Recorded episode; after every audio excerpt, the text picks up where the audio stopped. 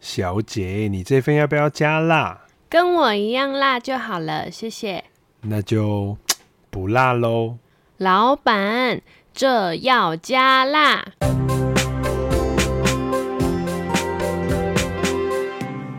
Hello，大家好，我是夏琳。Hello，大家好，我是 Andre。哎，夏琳啊，你上个礼拜有放到台风假吗？当然有啊，我这次终于能够跟大家说出这句话了。身为台中人，已经有好几年没办法放到台风假了。没关系啦，身为一个医事人员，有没有台风都是假的。话说我这次在台风上班路上啊，看到有一个人骑车，然后被风吹到直接雷惨呢。我当下就觉得，如果我笑出来的话，我一定会下地狱哦。对了，说到雷残，夏琳，你有雷残的经验吗？当然有啊，人生不免除，就是偶尔会有一些意外嘛，一不小心就自己雷残了。我也是小时候骑脚踏车，长大骑摩托车，多多少少都会 A 一下雷一下的。哎，那说到雷残，夏琳，我问你哦，你雷残的伤口有照顾得很好吗？有的时候是还不错啦，但是我记得有一次雷惨的经验是我的伤口我没有照顾好，导致后来我的那个伤口变成微微凸起的疤。这就是我们今天要聊的主题哦。我们今天要来聊伤口的照护哦。那说到伤口照护呢安嘴这边可以跟大家分享一个小故事哦，跟夏琳的故事很像，但是这个是我小时候也算是雷惨的故事。我记得我小学六年级的时候啊，在要拍毕业纪念册的前三个礼拜吧，然后我就白目，我就在吊床上面跳，然后翻滚，然后我就用一个很帅气的方式，然后脸部着地。我记得我那时候伤口是在眼睛的眼角旁边，然后一个很大块的擦伤。然后那时候呢，也是一样，是药师的我老母呢。他就觉得说这样子拍毕业监测怎么能看？然后他就很认真的帮我护理伤口，然后抹除疤凝胶，然后在三个礼拜之内再加上一点轻轻的修图，基本上我小学毕业纪念册很多人都很难看出原来那个是三个礼拜前雷残的我。我还记得我那时候没有把伤口顾好的原因是在我还有伤口还在结痂的时候啊，我去上空中瑜伽。然后其中的动作是需要跪地的，刚好就是那时候我的伤口就在膝盖上，所以我所有的重心都在我伤口上，导致我在愈合之后，我的疤变得非常明显，到现在还没办法好哦。有没有什么方法是可以把凸起的疤去除的啊？说到凸起的疤呢，我们就要来聊疤痕这件事情哦。说到疤痕哦，并不是每一个疤痕都会让人家喜欢哦。疤痕怎么可能会让人家喜欢呢？有啊，难道你不知道头上有闪电疤痕的男孩吗？大家都喜欢他的闪电疤痕啊。人家喜欢是他这个人，才不是他的疤嘞。你一定是没有认真看 Mr. Porter 好不好？那个 Porter 先生，大家都想要摸摸他的疤哎。你看哪有一条疤可以帅成这样子？连八加九出去跟人家砍来砍去，说我这被砍的疤，那个被砍的疤，都没有人要看的。但是大家都想要看 波特先生头上的疤。好啦，扯远了。我们来讲疤痕之前呢，我们要先了解，哎，疤痕到底是怎么生成的？首先呢，当我们的人体呢，在经历过外伤，也就是雷残啊，或者是被割到啊、烫到啊等等等等的产生的开放性的伤口，这时候呢，伤口就会有以下几个阶段哦。第一个阶段呢，就是我们俗称的炎症期。这时候的开放性伤口呢，大家可以把它想象成就是，哎，你家房子门口破了一个大洞。然后这时候就会有很多脏东西呀、啊，还有一些不怀好意的细菌想要跑进你的身体里面哦。那这时候我们的身体的免疫防御系统呢，就会开始抵御外物哦，就开始把那一些细菌啊、脏东西啊往外赶。那这时候呢，就会出现我们以前讲过的免疫反应哦。那免疫反应呢，就是会出现红、肿、热、痛，然后还有发炎的反应哦。那这时候呢，我们能做的事情就是，哎，我们要把伤口清洗好。然后这时候呢，大家都知道，就是哦，我们会用消毒的棉棒，然后再加上生理盐水，把伤口清洁好。那有些人呢，为了要杀菌，就会用碘酒，甚至有些人会用到双氧水哦。题外话，夏琳，我问你一个问题哦，你小时候受伤的时候啊，你最怕人家用哪一个东西帮你做伤口消毒呢？当然就是你刚刚提到的双氧水了。那个双氧水一下去，哦，好痛哦！的一声，我都觉得我的伤口在燃烧了。我跟你分享一个更狠的哦，这时候又要说我们家妈妈了。我家老木呢，从小就很讨厌自己家小孩子受伤，所以他就警告我们呢，如果我们以后乱受伤的话，他回来不是用碘酒，也不是用双氧水，他会直接用酒精帮我们消毒哦。然后你也知道，小男生就是不作死就不会死啊。然后我就体验过了几次酒精酷刑，导致我国中国小啊受伤去保健室，保健室的护理师跟我说。他要用双氧水帮我消毒伤口，有点痛，要忍耐一下。我都给他一个哼，普通货色的笑容哦。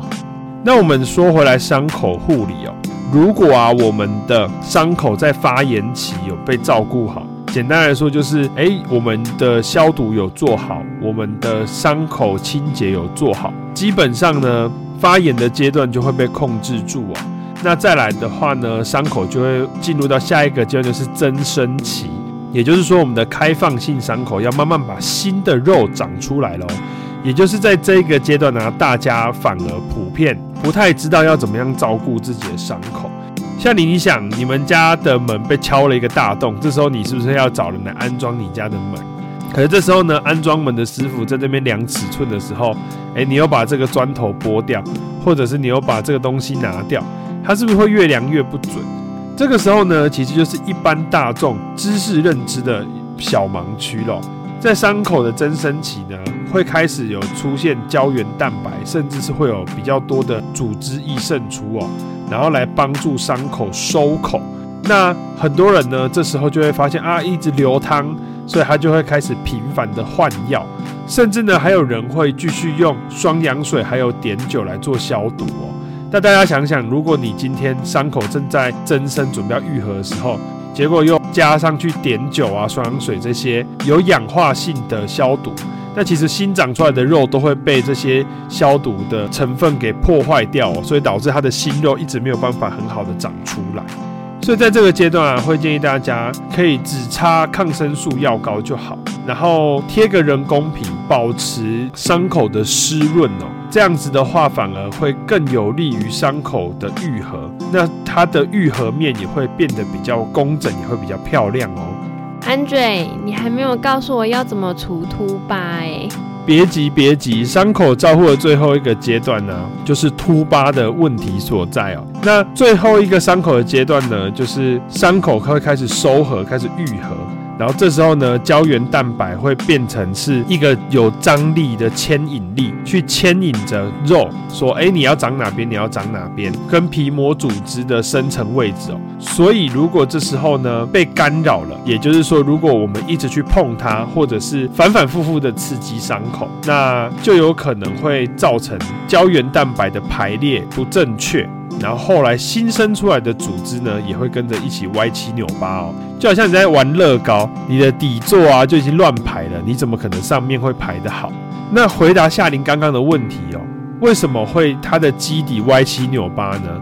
主要原因呢，还是有几个。第一个呢，就是反复的去刺激伤口，像刚刚夏琳啊去做空中瑜伽，它在刺激他的伤口，然后反复的摩擦那个部位哦，也是刺激伤口的一种。或者不知道有没有听众朋友跟我一样，就是手比较贱，看到那个结痂啊，就想要去抠抠抠抠，然后痛一下，然后看它流血，就会有一种迷之的快感。如果有这方面怪癖的朋友哦。麻烦在底下打加一，让安瑞认识你哦。有一个抠结痂的同号。那其实这些行为呢，都是会容易造成胶原蛋白和组织排列不整齐，所以就会产生疤痕哦。那再更严重一点的话，还会造成我们所谓的凸状疤痕，就是蟹足肿。那蟹足肿呢，除了这些作死的行为之外哦，还有很大一部分是跟体质有关系哦。之前我有一个很好的男性友人，他一直梦想着要去刺青，他想要刺他爸爸妈妈的名字在他的手臂上哦。但是呢，我知道他有蟹足肿体质，我就劝退他了。我就说，哎、人家刺青是刺二 D 的图形，你如果蟹足肿去刺哦，你会变三 D 浮雕哦。然后他就直接打消这个念头了。那夏琳刚刚问的啊，如果今天有凸起的疤痕要怎么办呢？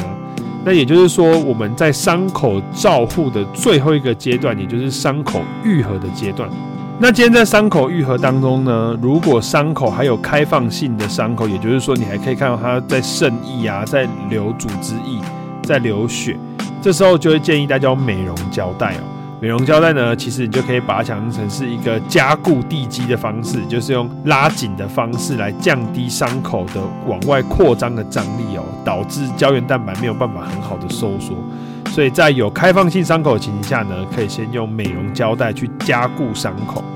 那如果是新肉长出来、初步愈合的阶段呢，是可以擦除疤凝胶。那这些细凝胶呢，对新肉的生长呢，就有一种类似胶原蛋白的作用哦，会去帮助稳固地基，减少疤痕组织的产生哦。那都已经长出来的话，如果去做医美、镭射，这样有没有效啊？做医美呢，包括镭射啊，或者是用一些化学性的方法，像三氯醋酸这些方法呢，其实最根本的核心逻辑就是，你的房子盖歪了，我们就打掉重练。所以用雷射的方式呢，也是用定点定量的方法去破坏掉疤痕组织哦，让疤痕组织被烧灼掉。那这是物理性的方法。那像化学方法呢，像三氯醋酸就可以去破坏那些疤痕组织。那三氯醋酸大部分是被用在痘疤、凹疤地方。那如果你是凸疤的话，就可能要考虑用打雷射的方式哦。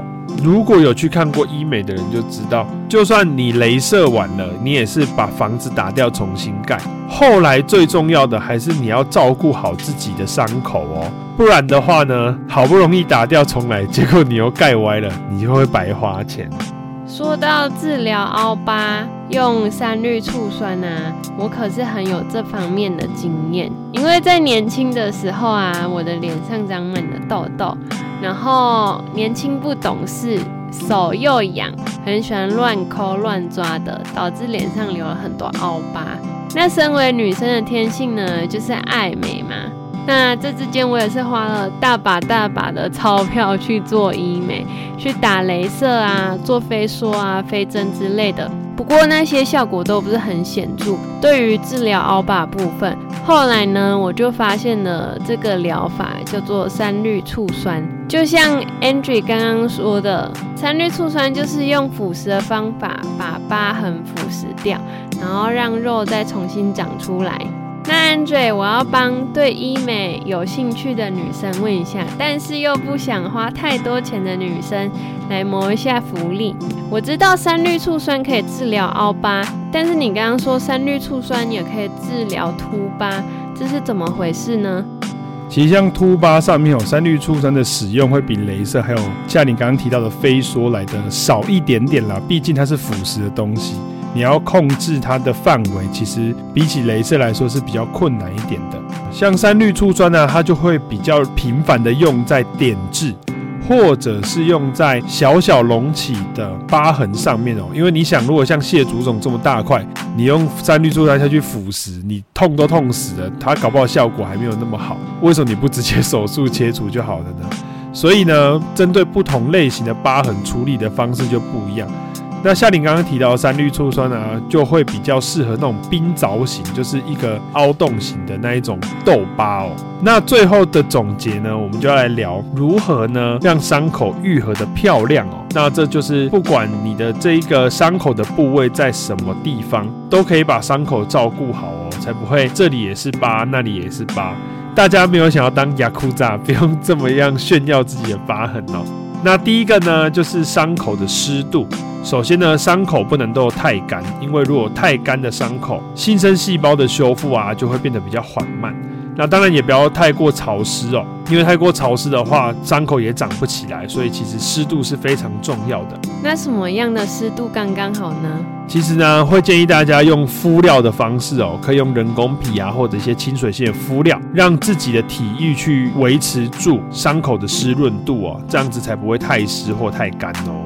像是有一些长辈啊，就会勒残了，然后就让伤口风干，就是不做任何的覆盖，然后就任由伤口风吹雨淋这样子。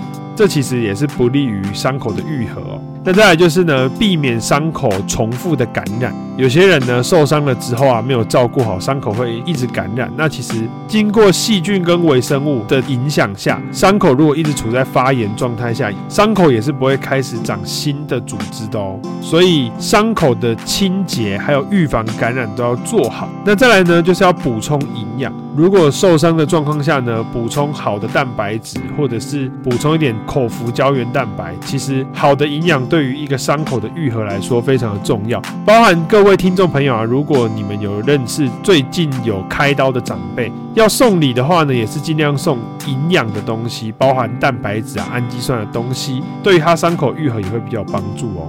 那最后呢，就是伤口的照护哦。就像我们刚刚讲的，诶，可以透过美容胶带啊，或者是除疤凝胶这些，去维持伤口上胶原蛋白重塑的能力啊，这个也是照护伤口非常重要的方式哦。那我们讲完了凸疤跟凹疤的治疗，那还有平面的疤呢？就是伤口没有凸起，但是也没有凹下去，可是有色素沉淀，这样又要怎么处理呢？这个问题问得非常好哦。我决定下一次有机会，我们再慢慢聊这个话题吧。那这边就让我卖个关子，我们今天就先这样子喽。如果喜欢我们 Podcast，可以给我们五星好评。如果还有想知道问题，可以在底下留言告诉我们哦。我是除凹疤经验丰富的夏琳，我是每一次雷惨都在我身体上面留疤的爱抠 g 屁 Andre。大家拜拜。